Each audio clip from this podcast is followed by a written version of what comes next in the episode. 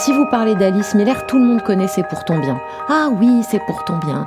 Laurence Joseph, psychologue clinicienne et psychanalyste. Parce que c'est un titre vraiment extraordinaire. Vraiment, parce qu'on a tous entendu c'est pour ton bien quand on était petit. Soit c'est parce qu'on avait une cagoule qui gratte, soit c'était parce que euh, on rentrait plutôt dans les violences éducatives ordinaires, soit euh, on entrait euh, dans des châtiments corporels. Quand je vous raconte ça, je pense à, à Céline Gréco, professeure de médecine à Necker, qui est une ancienne enfant battue dans son livre qui s'appelle La démesure, qu'elle a publié sous le nom de Céline Raphaël. Elle explique très bien, elle était euh, contrainte de jouer des heures et des heures au piano et à 14 ans, elle a été sauvée euh, par une infirmière qui s'est rendue compte en fait de ce qu'elle vivait malgré tous les signaux qu'elle en sait.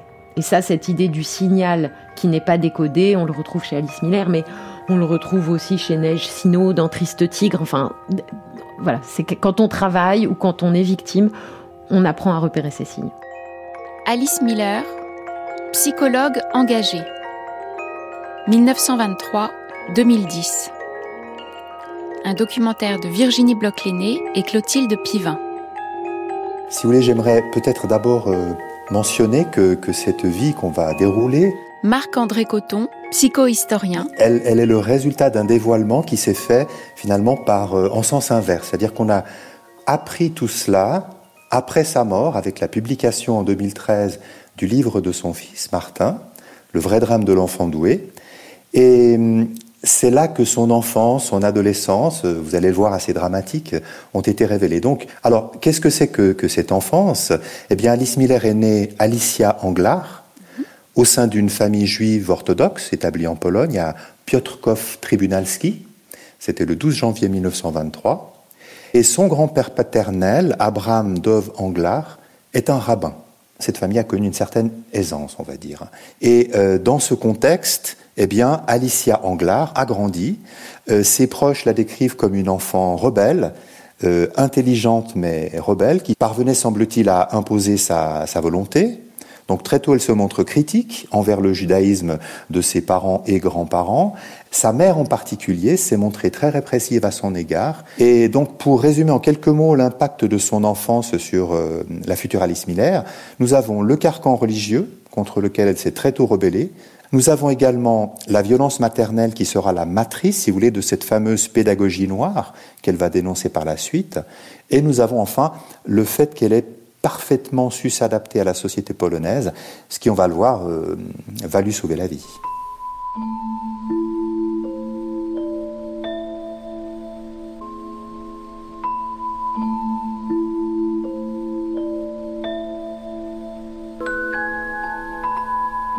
Alice Miller fait partie de la génération qui est née donc au début du siècle, celle qui n'a pas connu Freud. Elisabeth Rodinesco, historienne de la psychanalyse. Mais l'itinéraire est classique. Elle commence, elle est, née, elle est juive polonaise, elle commence par un parcours classique de psychanalyse, et ensuite elle va faire partie de ceux qui, à sa génération, vont contester le dogme, euh, psychanalytique en s'inspirant, je dirais, beaucoup de Ferenczi. Hein. Il faut remonter à 1897 pour, pour, bien comprendre. Dans le mouvement psychanalytique, il y a eu une oscillation permanente sur la causalité dite traumatique. 1897, Freud renonce à la théorie dite de la séduction. Il a considéré pendant très longtemps que la névrose était due à des traumatismes réels, et notamment à des abus sexuels dans l'enfance. C'était en partie vrai. Et donc, cette première théorie de la névrose, il se rend compte progressivement qu'elle ne colle pas, parce qu'elle n'est pas universalisable pour la simple raison qu'il y a des, gens qui ont des névroses aussi graves et qui n'ont pas eu forcément un abus sexuel. Et que, euh, par ailleurs, la séduction psychique, sans abus réel, peut être aussi euh, destructrice que euh, les abus réels. Donc il va renoncer à cette théorie et de là va naître la psychanalyse. Pourquoi? Parce qu'il s'agit d'une théorie du fantasme, du psychisme, et que donc il fallait sortir de l'idée que toutes les maladies mentales ou nerveuses puissent avoir une simple origine traumatique. Bien sûr que l'environnement existe, il ne s'agit pas de le nier. Mais euh, ça ne suffit pas à construire une théorie du psychisme.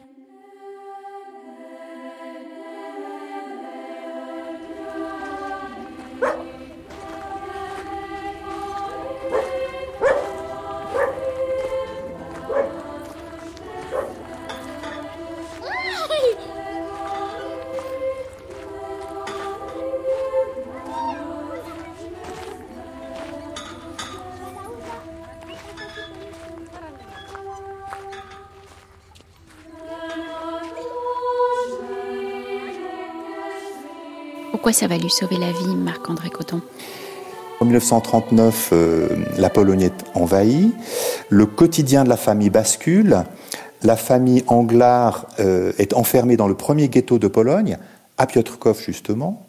Alicia avait alors 16 ans, elle avait obtenu un baccalauréat, elle parlait donc couramment le polonais, et assez rapidement s'est enfuie vers Varsovie avec de faux papiers.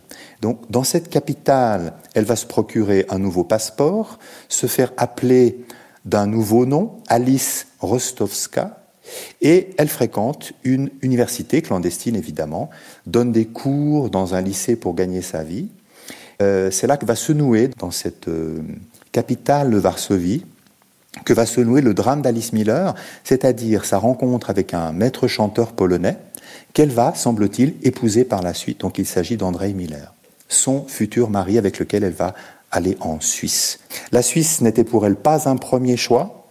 Elle aurait sans doute préféré émigrer vers la France ou les États-Unis, et elle va toujours se sentir étrangère en Suisse. Elle va donc étudier la philosophie, s'intéresser à la psychologie. Euh, donc qu'est-ce qu'elle fait? Elle s'accroche à son mari, elle ne l'aime pas, elle voit des amis qui ne s'intéressent pas à elle véritablement, et euh, on va donc trouver la même réaction de survie, la même confusion d'identité, on apprend à mentir, on apprend à vivre seul, à changer de peau, etc. Et là, ce sont des réflexes de survie, évidemment, qu'Alice Miller va, je dirais, remettre en scène en Suisse.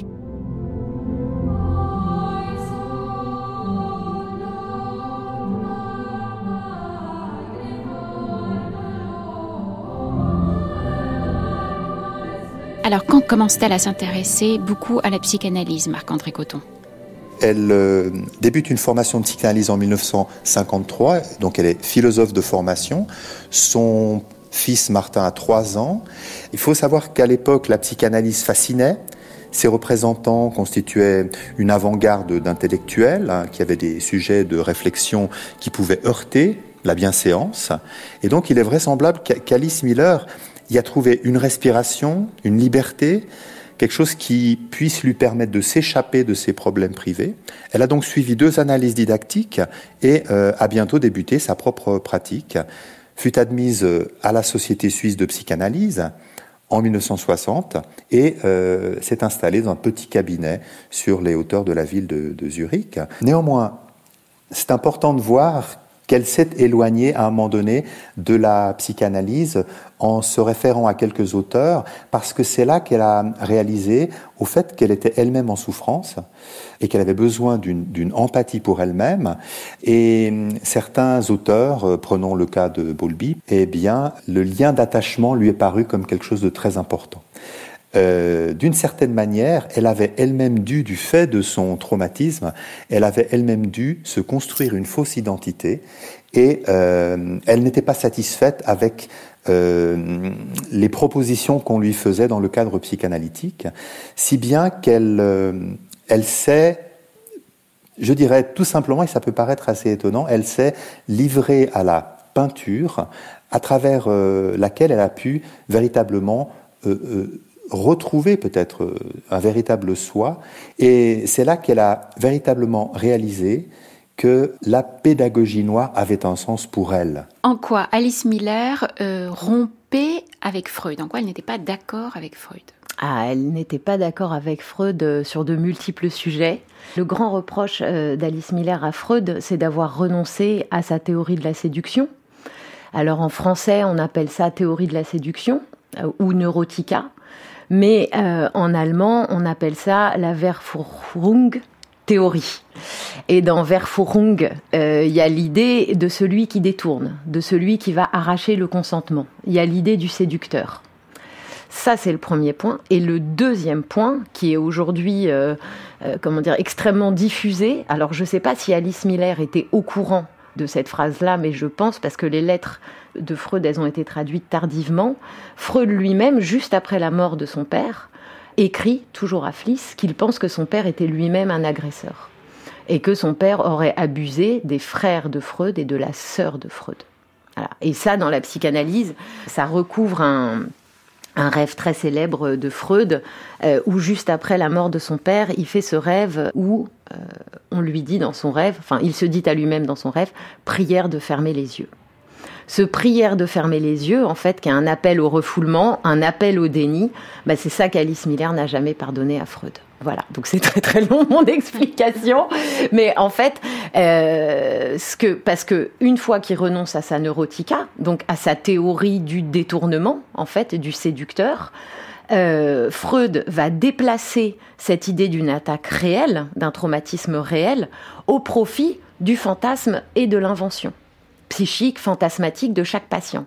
Donc au lieu de considérer que les femmes et les enfants auront été des victimes authentiques, c'est-à-dire des personnes traumatisées par un psychotrauma, on va dire non, c'est du fantasme. Et donc ça, pour Alice Miller, c'est quelque chose d'impardonnable. Il y a des abus, mais il y a des névroses qui sont pas liés à des abus. Autrement dit, c'est beaucoup plus compliqué. Il faut tenir les deux bouts, comme toujours dans l'analyse. Or, l'histoire du mouvement psychanalytique, comme toute l'histoire d'ailleurs, comme le sionisme, comme le féminisme, évolue par euh, des extrêmes. On passe à un extrême, on passe à un autre extrême, puis la dialectique de l'histoire fait qu'ensuite on corrige euh, ça. Alors elle, elle se situe donc dans cette contestation radicale après 45. Euh, alors, il faut parler aussi de son histoire. Elle a été élevée dans un milieu juif très orthodoxe, avec des violences euh, et des répressions, et elle, elle s'inscrit dans l'idée qu'il faut contester ce qu'on a appelé la pédagogie noire. Ça, c'est l'aspect positif. Et elle n'est pas la seule. Hein. À ce moment-là, euh, vous, allez, vous allez le retrouver partout, ce qu'on a appelé la pédagogie noire de la fin du XIXe euh, siècle, Freud la connaissait très bien, c'est par exemple l'éducation du fameux Daniel Paul Schreiber, auquel euh, Freud a consacré une analyse, il a analysé les mémoires de Schreiber. Son père était un adepte de la pédagogie noire, c'est-à-dire de la répression systématique de la sexualité infantile, euh, mais de façon dont vous n'avez pas idée. Enfin, les interdits sur la masturbation, la surveillance dans les lits des enfants à la fin du siècle, l'excision des, filles en bas âge pour qu'elles n'éprouvent pas d'orgasme clitoridien. Donc c'est tout un débat de la fin du 19e siècle où l'enfant masturbateur, est, prétendu masturbateur, est maltraité. Et, voilà. Donc c'est un voilà le débat, il faut le resituer là-dedans. La pédagogie noire, Elisabeth Rodinesco, elle est euh, surtout pratiquée dans, les en pays, Allemagne. dans les pays protestants. Dans les pays protestants, en Allemagne, et ensuite, rétrospectivement, on a dit que c'était la source au fond du nazisme, c'est pas faux. Je dirais que dans le film de Michael Haneke, qu'il a très bien établi, le ruban blanc. on fabrique des monstres. Alors maintenant, est-ce que tous les enfants qui ont été victimes de la pédagogie noire sont devenus nazis? Non. Mais symboliquement, c'est quand même les affaires de répression sexuelle à la fin du siècle, bien entendu, que tout ça va provoquer 40 ans plus tard euh, l'explosion euh, du nazisme. Mais c'est pas lié, c'est pas, c'est beaucoup plus compliqué tout ça. Maintenant, la pédagogie noire a, existé et notamment dans euh, les pays protestants et en Allemagne, c'est sûr. Sur ce plan-là, elle a raison. En dépit de l'heure tardive, personne autour de cette table n'a mangé ce soir. Après avoir constaté que la nuit tombait et que vous ne rentriez toujours pas, votre mère a parcouru en pleurant tout le village à votre recherche. Croyez-vous que nous pouvons manger et boire avec la pensée qu'il vous est peut-être arrivé quelque chose? Croyez-vous que nous pouvons manger et boire maintenant que vous réapparaissez devant nous avec des excuses mensongères? Je ne sais pas ce qui m'attriste le plus ce soir, votre disparition ou votre retour. Aujourd'hui, nous irons tous nous coucher à jeun. Vous conviendrez sans doute avec moi qu'il n'est pas possible que votre attitude demeure impunie si nous voulons à l'avenir continuer de vivre en partageant une estime réciproque. C'est pourquoi je vous donnerai, demain soir à la même heure, en présence de tous vos frères et sœurs, dix coups de verge chacun. D'ici là, vous aurez le temps de réfléchir à la gravité de votre faute. Est-ce que vous êtes d'accord? Oui, père. Oui, père. Votre mère et moi, nous allons passer une mauvaise nuit, parce que nous savons que demain je dois vous battre, et cela nous est beaucoup plus douloureux que les coups ne le seront pour vous. Quand vous étiez petit, votre mère nouait parfois un ruban dans vos cheveux ou à votre bras. Sa couleur blanche était censée vous rappeler l'innocence et la pureté d'esprit. Je croyais que désormais, étant donné votre âge, la droiture et la vertu étaient ancrées au fond de vos cœurs et que ce genre de rappel était superflu. Je me suis fourvoyé. Johan Chapoutot, vous êtes historien, spécialiste du nazisme. Pouvez-vous expliquer ce qu'est la pédagogie noire? D'où vient l'expression et, ce que c'est? Donc la, pédagogie noire, c'est un concept euh, critique de la sociologie de la pédagogie, forgé dans les années 70, en 1977 plus exactement, par une euh, sociologue de la pédagogie qui s'appelait Katarina Rutschki, qui préparait une thèse sur ce sujet. Et elle a fait, une, en fait, elle n'a pas fait de thèse, elle a fait une, anthologie de textes de, de la pédagogie depuis la Renaissance des textes qui montraient que euh, la conception que l'on a eue de la pédagogie en Europe, en Occident, depuis le XVIe siècle, est une, conception répressive, violente. L'idée, depuis la Renaissance et surtout depuis les Lumières, en l'occurrence, c'est qu'il faut euh, combattre la nature, la nature non maîtrisée, non domestiquée dans l'enfant. L'enfant est un animal qu'il faut euh, dresser comme un animal en le frappant, en l'humiliant, en l'insultant, en l'intimidant, euh, pour refouler, réprimer la nature en lui et faire advenir la culture par substitution au fond hein, de la culture à la à la nature. Et tout ça intéresse beaucoup évidemment les pédagogues, les sociologues des années 70. Hein. Très typiquement, on est après 68 dans un mouvement occidental général et singulièrement en Allemagne qui revient sur euh, les sources du mal, en l'occurrence le nazisme, le fascisme, mais aussi ensuite la société industrielle taylorienne capitaliste, d'aliénation, de masse, etc. Et euh, on revient à la généalogie, on fait la généalogie de cette, euh, de ce, phénomène, de ces phénomènes-là, en revenant à une éducation qui est au principe d'une éducation qui sont dévoyés manifestement.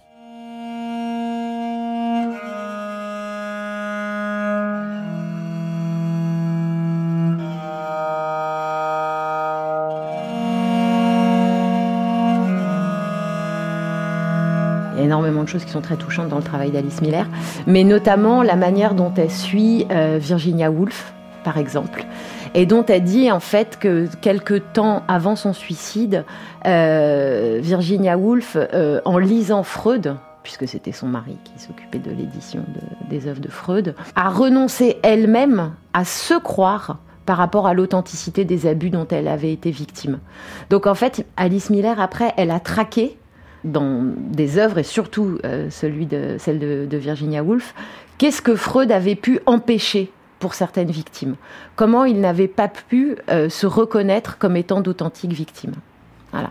Et il y a autre chose aussi, je continue, euh, il y a autre chose aussi que Alice Miller a jamais pardonné à Freud. Ce point, mais tous les autres en découlent en fait, c'est sa vision de l'enfance.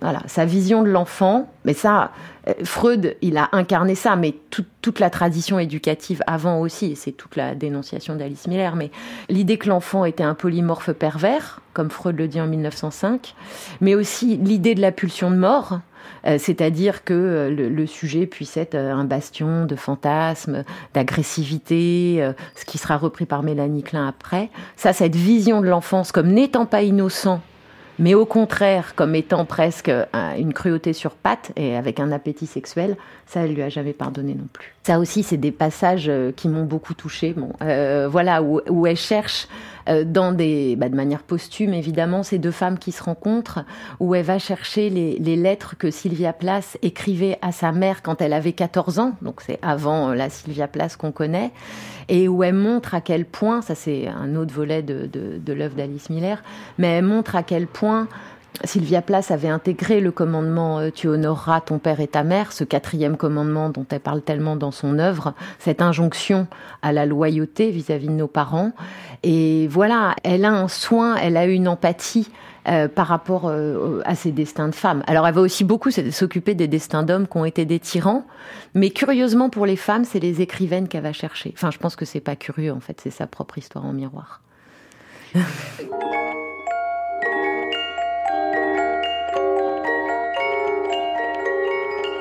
la pédagogie noire a été invoquée comme étant une des sources possibles de la violence nazie. Et c'est quelque chose qui est intéressant, dont on pourra discuter, je pense.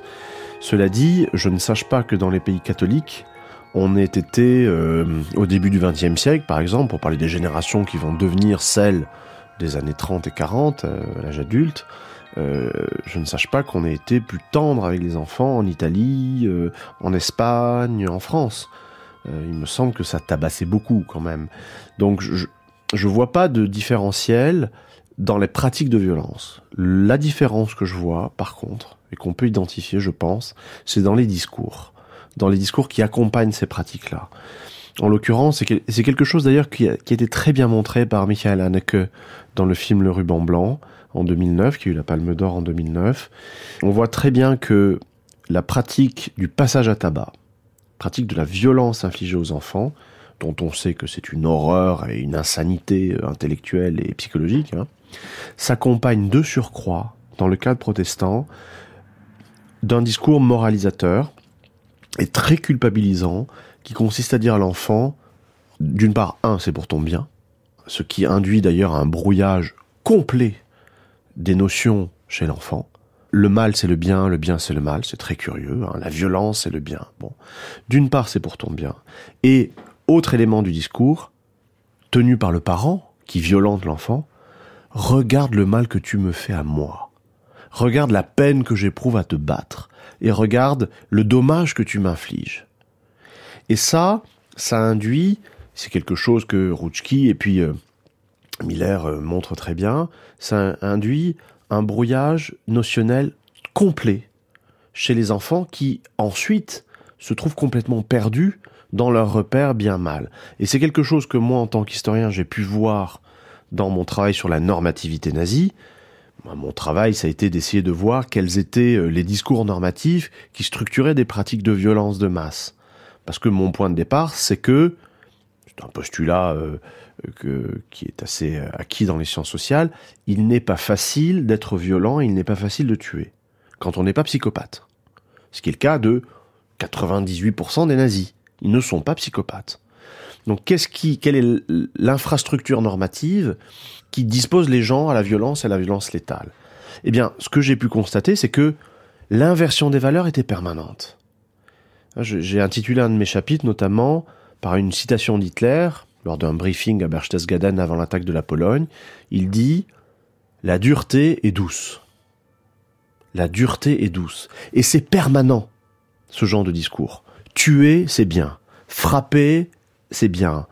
Il y a ce fameux discours d'Himmler à Poznan, Himmler qui lui-même était un enfant battu et qui lui-même jouissait très sadiquement de battre ses enfants et de battre ou d'assister à des punitions de prisonniers dans des camps de concentration. Himmler dit, lorsqu'il parle de la Shoah, hein, le 4 octobre 43, il dit Nous savons ce que c'est que de voir un tas de 10, 100, 1000 cadavres. Et face à cela, nous sommes restés décent, dit-il. Anständig. Ta mère et moi, nous nous faisons beaucoup de soucis. Réfléchis bien. Est-ce que tu dors mal? Est-ce que tu te sens très fatigué? Non. Est-ce que tu as des soucis que j'ignore à l'école? Je n'ai pas de soucis. Apparemment, tu ne comprends pas notre inquiétude. Je vais t'expliquer d'où elle vient. Comme tu le sais, je suis également pasteur dans la commune de Birkenbrunn. Il y a déjà quelques années de ça, une mère est venue me voir au sujet de son fils. Il avait à peu près ton âge. Et elle avait remarqué chez lui des symptômes similaires à ceux que je remarque depuis un certain temps chez toi. Ce garçon témoignait subitement d'une fatigue écrasante. Il avait des cernes sombres sous les yeux. Il avait l'air triste et déprimé. Il évitait le regard de ses parents. Ça a duré environ six mois. Ensuite, tout est allé très vite. Il a perdu l'appétit. La nuit, il ne dormait plus. Ses mains ont commencé à trembler. Et il a fini par mourir. D'après toi, quelle était la cause de tous ces changements? Qui ont valu à ce garçon une fin si pitoyable Je n'en sais rien. Bien, dans ce cas, c'est moi qui vais te le dire. Ce garçon avait surpris un individu quelconque qui était en train de se nuire en abusant des nerfs les plus sensibles de son corps, là même où la loi divine a érigé des barrières sacrées. Le jeune garçon a ensuite imité ce geste, et il n'a jamais pu arrêter de le faire. Il a si affreusement détraqué tous les nerfs de son corps qu'il a fini par en mourir. Je veux t'aider, mon fils. Crois-moi, je t'aime de tout mon cœur. C'est bien vrai, tu as fait toi aussi ce que ce garçon a fait? Oui.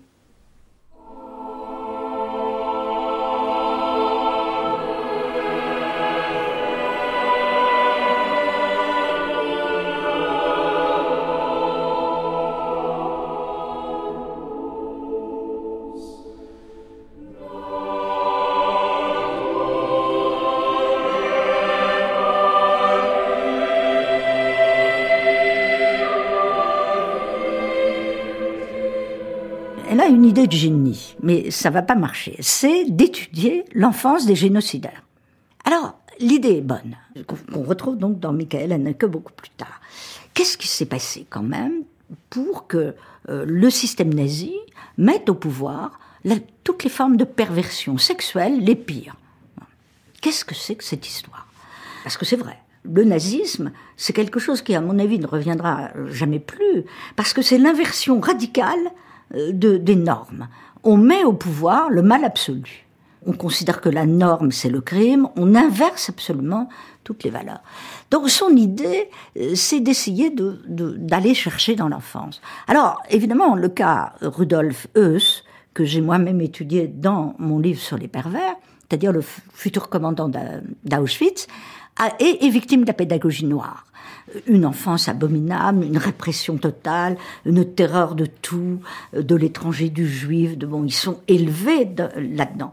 Évidemment, vous prenez les grands dignitaires nazis, euh, il, faut, regarder l'enfance, c'est vrai, tout ça est vrai. On, on ne peut pas ne pas s'interroger. Mais c'est plus compliqué que ce qu'elle va dire. Et donc, elle, du coup, elle va étudier l'enfance d'Hitler.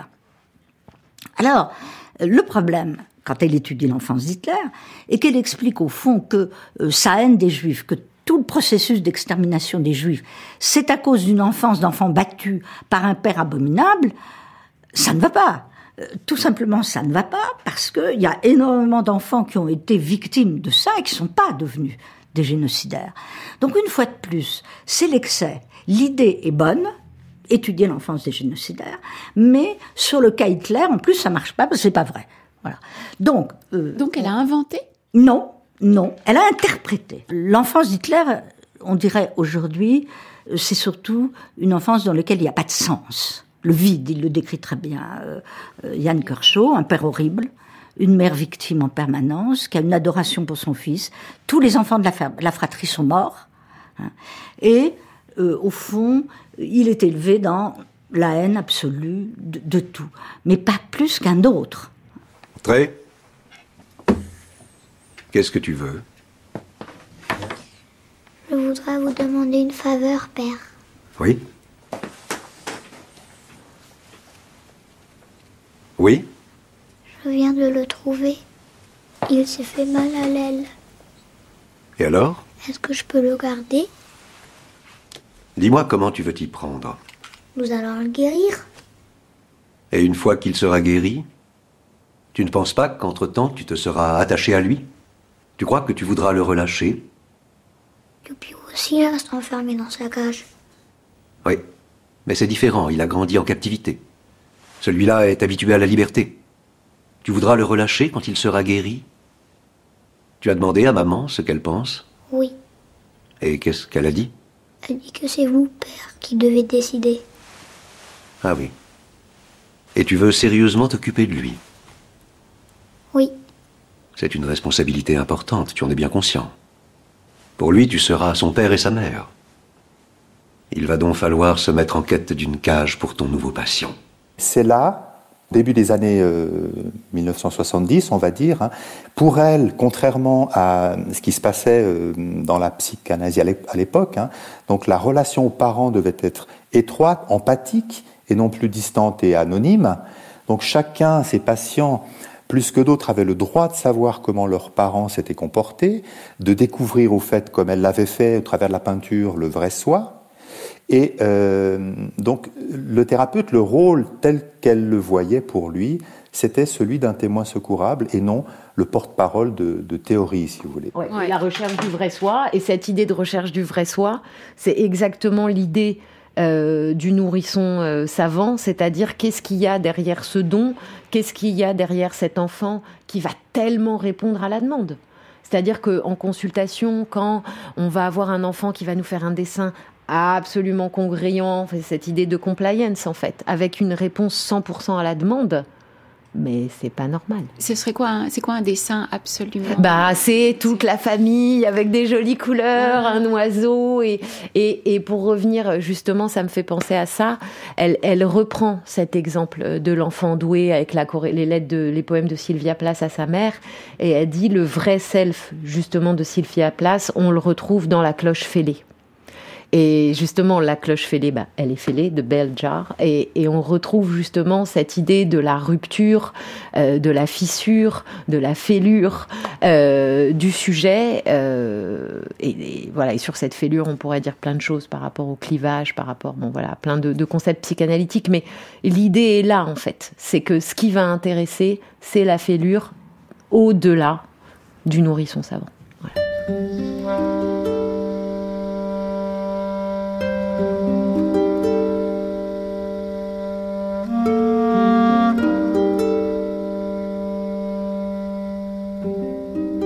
Joseph, comment s'est comportée Alice Miller avec son fils Martin? Alors, justement, euh, c'était un peu euh, les cordonniers sont les plus mal chaussés.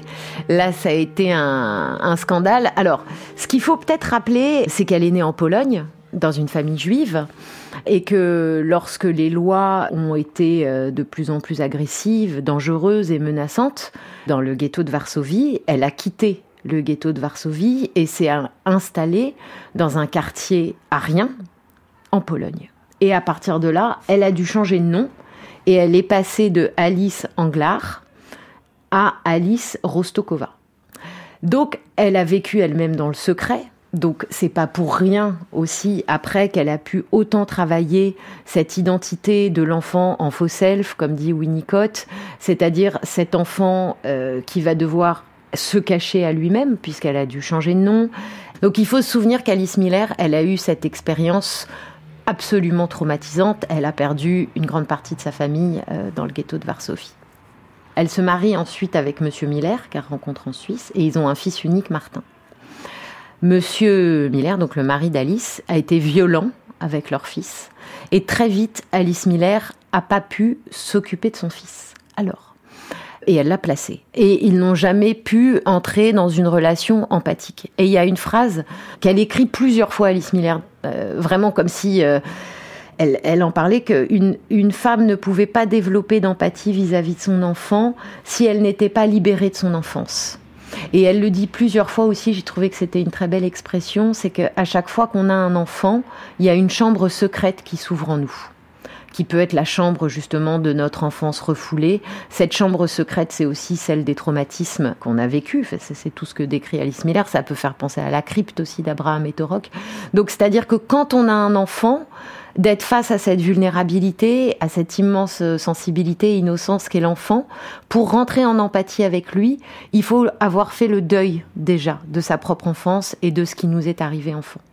Et comme on le sait, euh, Alice Miller, c'est au fur et à mesure de son écriture, et notamment par euh, son travail avec le dessin, et elle le dit, les longues années pendant lesquelles elle a pu explorer, se refouler en dessinant et en écrivant. Je pense que c'est pour ça qu'elle écrit autant, en fait. C'est pour ça que c'est si didactique, parce qu'elle apprend, elle s'apprend à elle-même, en fait. Ce qu'on a découvert après sur sa propre vie, c'est qu'elle s'est conduite comme mère avec son fils, exactement de la même façon que ce qu'elle dénonçait. Elle a été elle-même une mère euh, épouvantable, répressive, défaillante, défaillante, humiliante. Euh, ça, c'est une constante dans l'histoire de la psychanalyse. Je suis en train de faire l'histoire des femmes et de psychanalyse, c'est une constante. Vous avez une explication, Elisabeth Rodinesco? Ah oui, il y a, on a des explications historiques. Les premières euh, femmes psychanalystes, encore à sa génération, mais les premières sont encore plus intéressantes.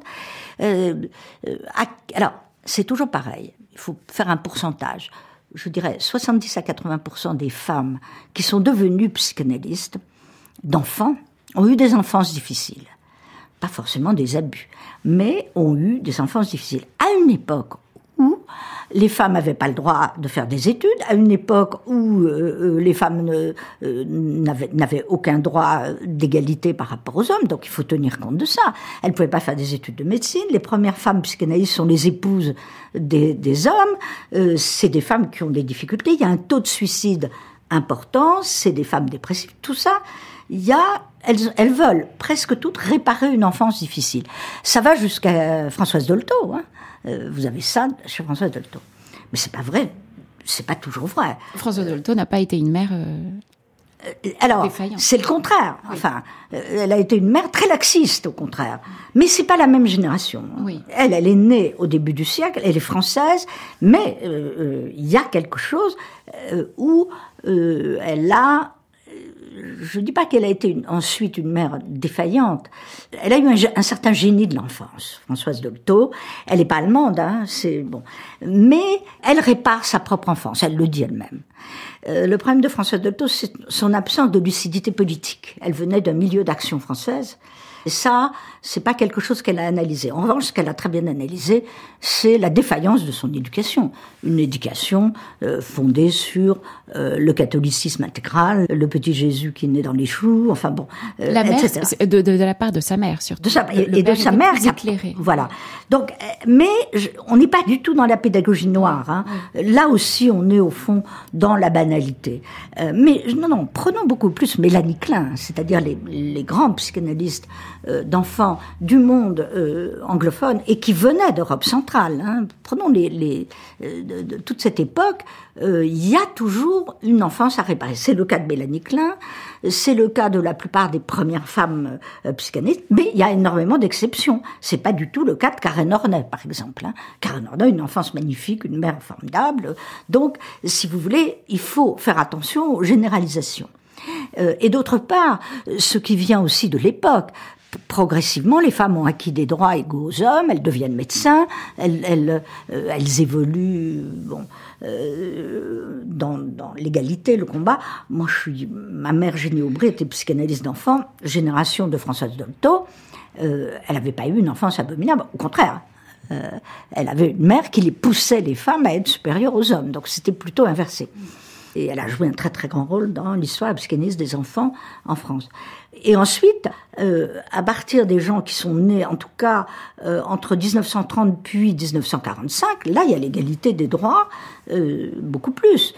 Et maintenant, la psychanalyse est composée, le mouvement psychanalytique français, mais même mondial, c'est 80% de femmes. Ça pose un problème, hein, inverse.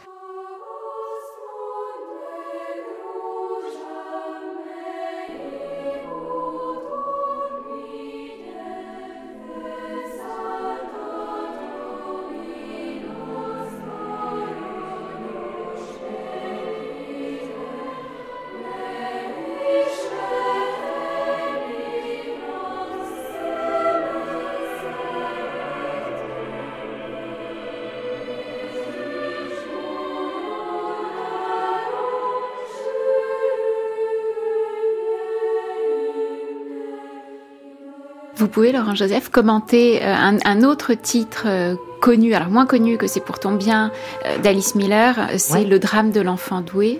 Ah, alors oui, ça c'est. Alors, ça pareil, je me souviens pas du nom en allemand, parce qu'elle ah. publié en allemand. Le drame de l'enfant doué, alors bon, c'est un livre qui a eu énormément de succès. Euh, c'est à partir de là qu'elle a lancé son site. Euh, et le drame de l'enfant doué, alors justement, doué, ça peut porter à un contresens. Exactement, oui. Parce que doué, c'est pas du tout l'idée d'une intelligence très développée ou de ce que certains aiment appeler les hauts potentiels intellectuels. Non. Un enfant doué, pour Alice Miller, c'est un enfant qui a un don pour se soumettre, pour se soumettre à ce quatrième commandement, à l'injonction tu honoreras ton père et ta mère. Donc c'est un enfant doué pour développer ce que Winnicott appelait un faux self, en fait. L'enfant doué, c'est l'enfant qui va être doué pour se perdre, pour s'oublier, pour perdre son authenticité. ça, c'est quelque chose qu'elle développe énormément, la perte d'authenticité chez l'enfant qui a peur. Et ça, ce sont des choses très importantes qu'on va retrouver euh, dans la clinique du quotidien. Ce sont des choses très importantes qu'elle a développées mieux que Winnicott alors, disons que Winnicott, quand on lit ses textes euh, sur le faux self, il y a aussi euh, Ferenczi, c'est intéressant justement parce que Ferenczi travaille aussi là-dessus sur comment dire l'éclatement du psychisme lorsqu'il est traumatisé, la dissociation, la manière dont la personnalité va être complètement déstructurée.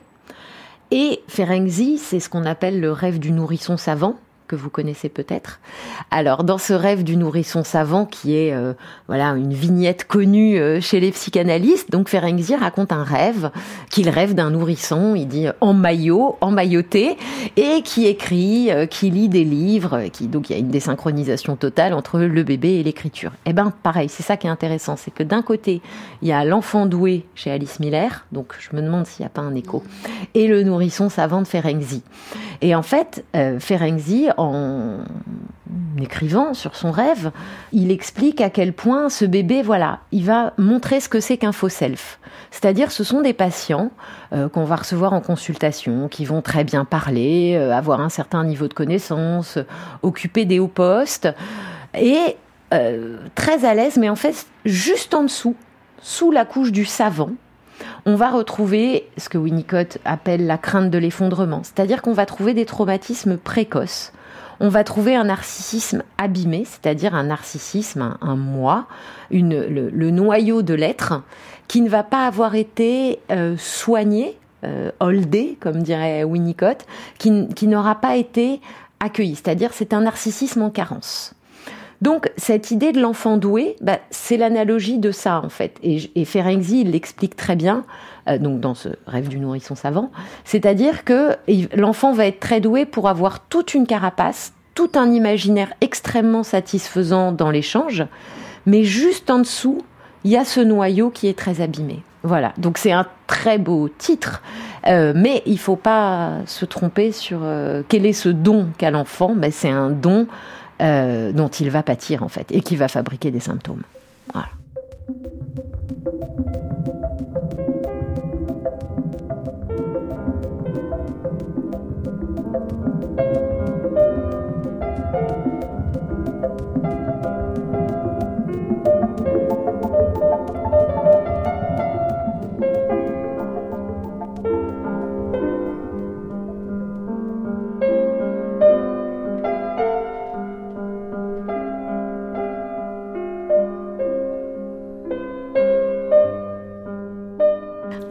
Bon, revenons en tout cas euh, à Alice Miller.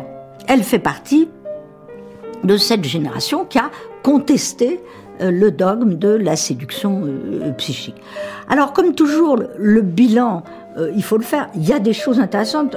Oui, est-ce que, ces excès d'interprétation, Elisabeth Rodinesco, ils discréditent les livres d'Alice Miller? Oui, oui, parce que, en tout cas, pas, pas surtout. S'agissant d'Hitler, oui. Voilà, ça ne marche pas.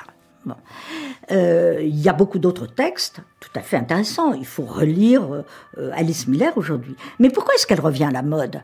Parce qu'on est en plein euh, du mouvement MeToo et que notre époque, depuis dix ans, est revenue à la thèse généralisée de l'abus sexuel, de la maltraitance des femmes, qui a été masquée, ce qui est parfaitement vrai. C'est-à-dire que il y a un moment, on, on évolue toujours par un mouvement extrême. on est en plein là-dedans. Hein. Aujourd'hui, euh, MeToo a révélé, le mouvement MeToo a été positif, a révélé évidemment des choses qu'on cachait. De nouveau, euh, l'abus sexuel, qu'il soit incestueux ou pas, pour moi c'est la même chose. Hein.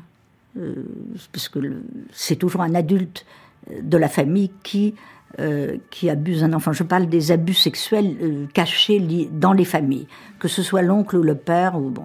Et là, il faut limiter aux enfants. Hein. Euh, l'abus sexuel a toujours existé, existe. on a eu tendance à le masquer. Et puis ensuite, il y a dans le mouvement MeToo, évidemment, autre chose. C'est les adultes. Il y a l'enfance, puis il y a les, adultes, les femmes victimes de violences. Euh, c'est un, autre problème. Mais c'est normal que les théories d'Alice Miller refassent surface, puisqu'on est en plein euh, dans ce mouvement où euh, on, raconte, à juste titre d'ailleurs, qu'on a occulté beaucoup de, des phénomènes d'agression des femmes. Alors évidemment, le danger, c'est toujours le même, et qu'on retrouve depuis le début avec la théorie de la il y a deux problèmes. Freud est parti de là aussi. Est-ce que c'est vrai? Ça, c'est une question. Euh, Est-ce que le récit de l'enfant est vrai? Oui, on va le poser comme ça. Le récit de l'enfant est toujours vrai. Mais de quelle vérité s'agit-il? Alors, on a un exemple célèbre, c'est le procès d'Outreau, qui a été la bérésina des psychologues. Les enfants avaient été abusés par leurs parents, euh, les enfants, le procès d'Outreau, donc euh, on, le recite, hein, cette célèbre histoire euh, dans laquelle une famille entière abusait les enfants. Et les enfants ont désigné comme, comme bourreaux euh, ont épargné leurs parents ont désigné des innocents. C'est-à-dire les enfants, oui, le récit est vrai, mais ils peuvent désigner euh, dans la volonté de protéger les parents des personnes extérieures qui n'ont rien fait. Là, dans le cas d'Outreau, c'était flagrant. La boulangère, euh, le prêtre. Le... Donc, oui, c'est vrai. Ce qui est vrai, c'est qu'un enfant abusé, euh, ça se voit tout de suite. c'est évident qu'il faut croire le récit. Mais ce récit, il faut l'interpréter. Euh, est-ce que c'est bien cette personne-là? Est-ce que c'est cette personne-là? Est-ce que c'est extrêmement difficile parce que les parents abusés, les pardon, les enfants abusés protègent en général euh, leurs parents. Donc le statut de la vérité subjective doit toujours être posé. il ne faut pas parler de mensonge, de simulation, il faut parler de vérité. Mais ce statut de vérité peut être la vérité inconsciente, la vérité subjective qui déforme une réalité, et ensuite il faut établir les faits. Et donc ça se heurte à la question du droit Hein. Euh, et donc, qu'est-ce qui est vrai du point de vue du droit? Et ça, on se heurte à cette question-là aujourd'hui, moins d'ailleurs pour les enfants, parce que on sait euh, qu'un enfant très perturbé qui euh, dit qu'il a subi un abus, en général, c'est vrai. Après, il faut déterminer de qui.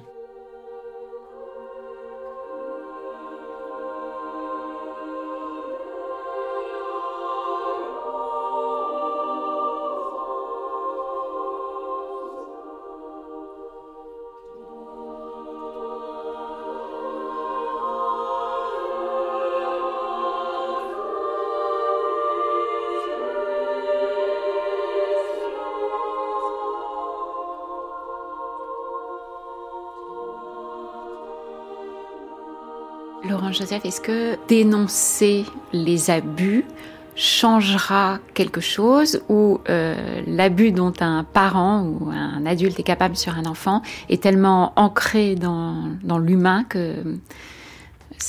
Ah non, je pense que ça va changer énormément de choses.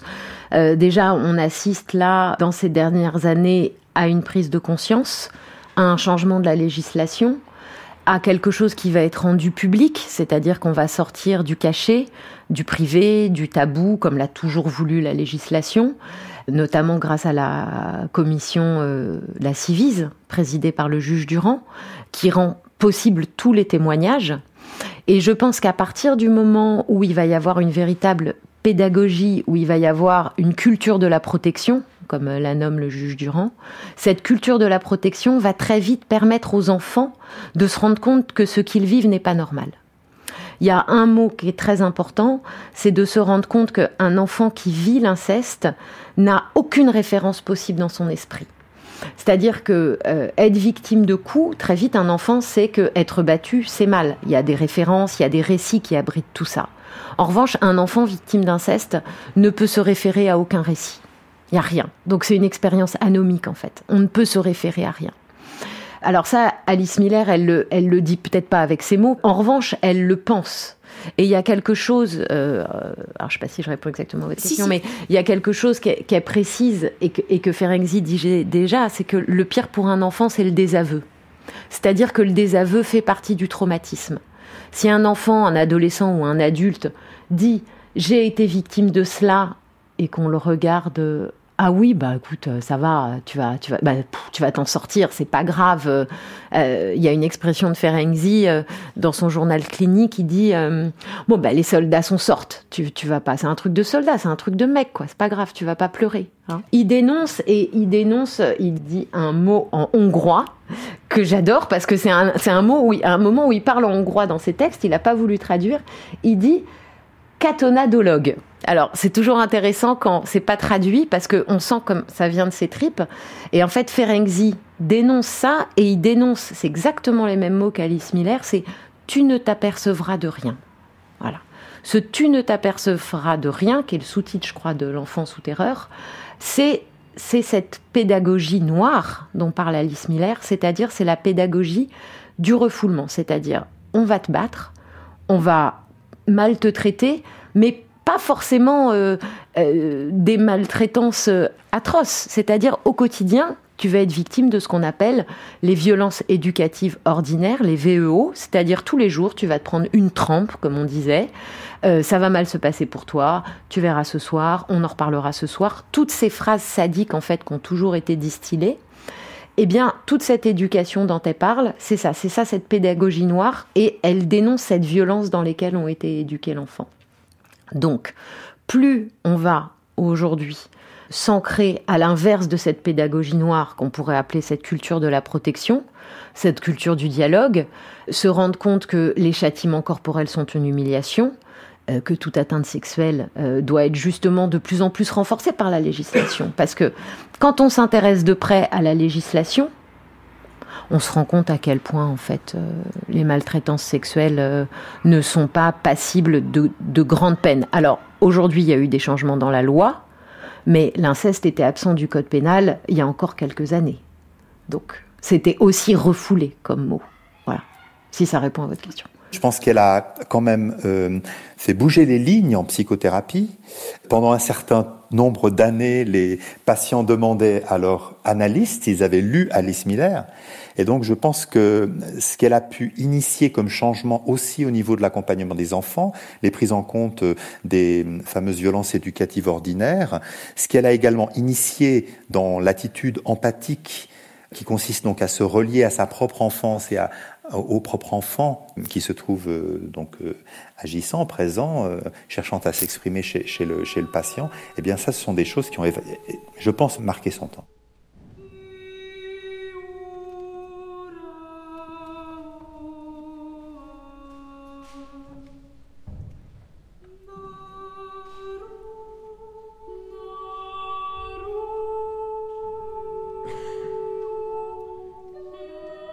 Est-ce qu'il y a, Laurent Joseph, des risques de surinterprétation de la parole de l'enfant chez des psychanalystes qui seraient de grands lecteurs euh, d'Alice Miller Alors écoutez, vraiment ma réponse c'est non.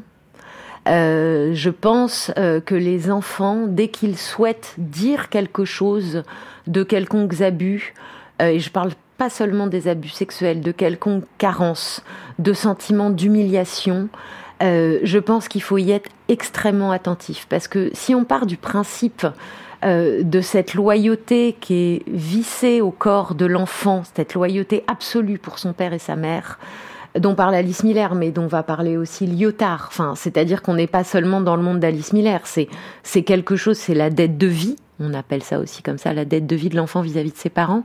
Si en séance, en consultation, un enfant manifeste justement ce genre de propos, alors nous, on doit être extrêmement attentif à ça parce que ça veut dire qu'il prend un risque pour nous dire ça. Pour certains enfants un peu plus grands, non seulement il prend un risque, mais il attend quelque chose de nous.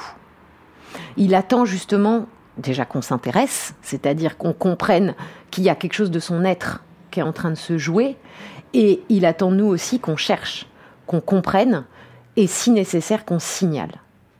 Et ça, je pense que dans les années à venir, il y a un grand, grand travail de sensibilisation et de formation pour les psychologues et pour les psychanalystes, les psychiatres, les pédopsychiatres, de formation, si on veut justement être attentif et chercher, au-delà des silences, ce que l'enfant et l'adolescent peuvent chercher à nous dire. Si.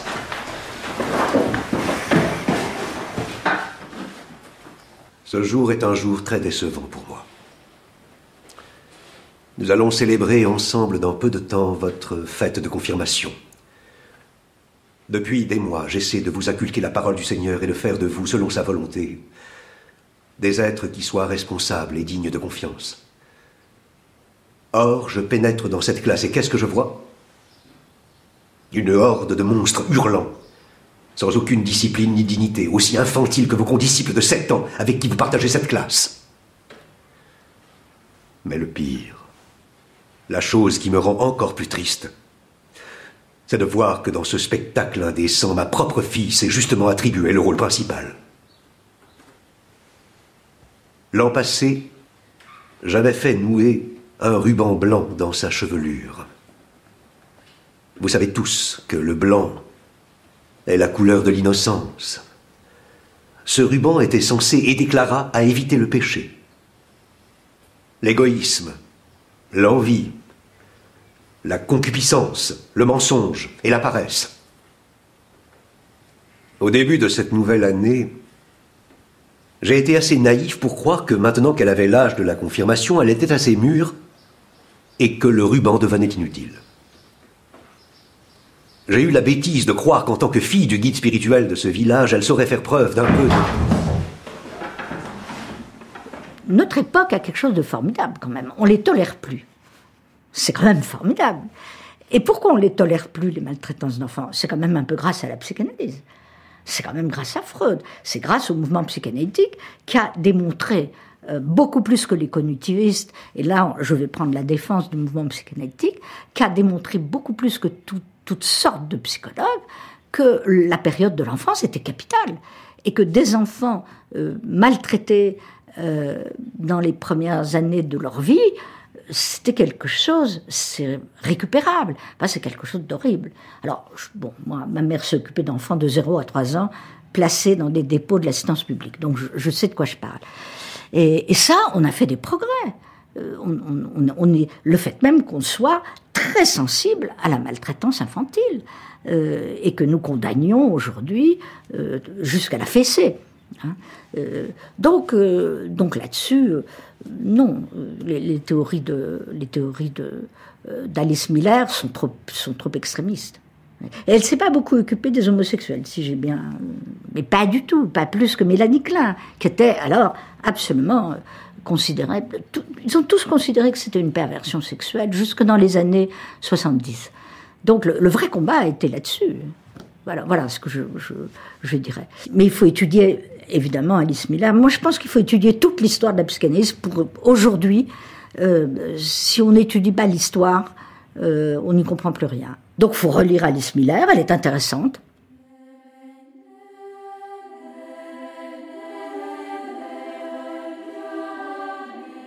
C'était Alice Miller, psychologue engagée, 1923-2010 avec Elisabeth Rodinesco, historienne de la psychanalyse, Laurence Joseph, psychologue clinicienne et psychanalyste, Johan Chapoutot, historien spécialiste du nazisme, prise de son Nicolas Mathias et Ruben Carmazine, mixage Pierre-Henri, attaché de production Sylvia Favre, coordination Christine Bernard.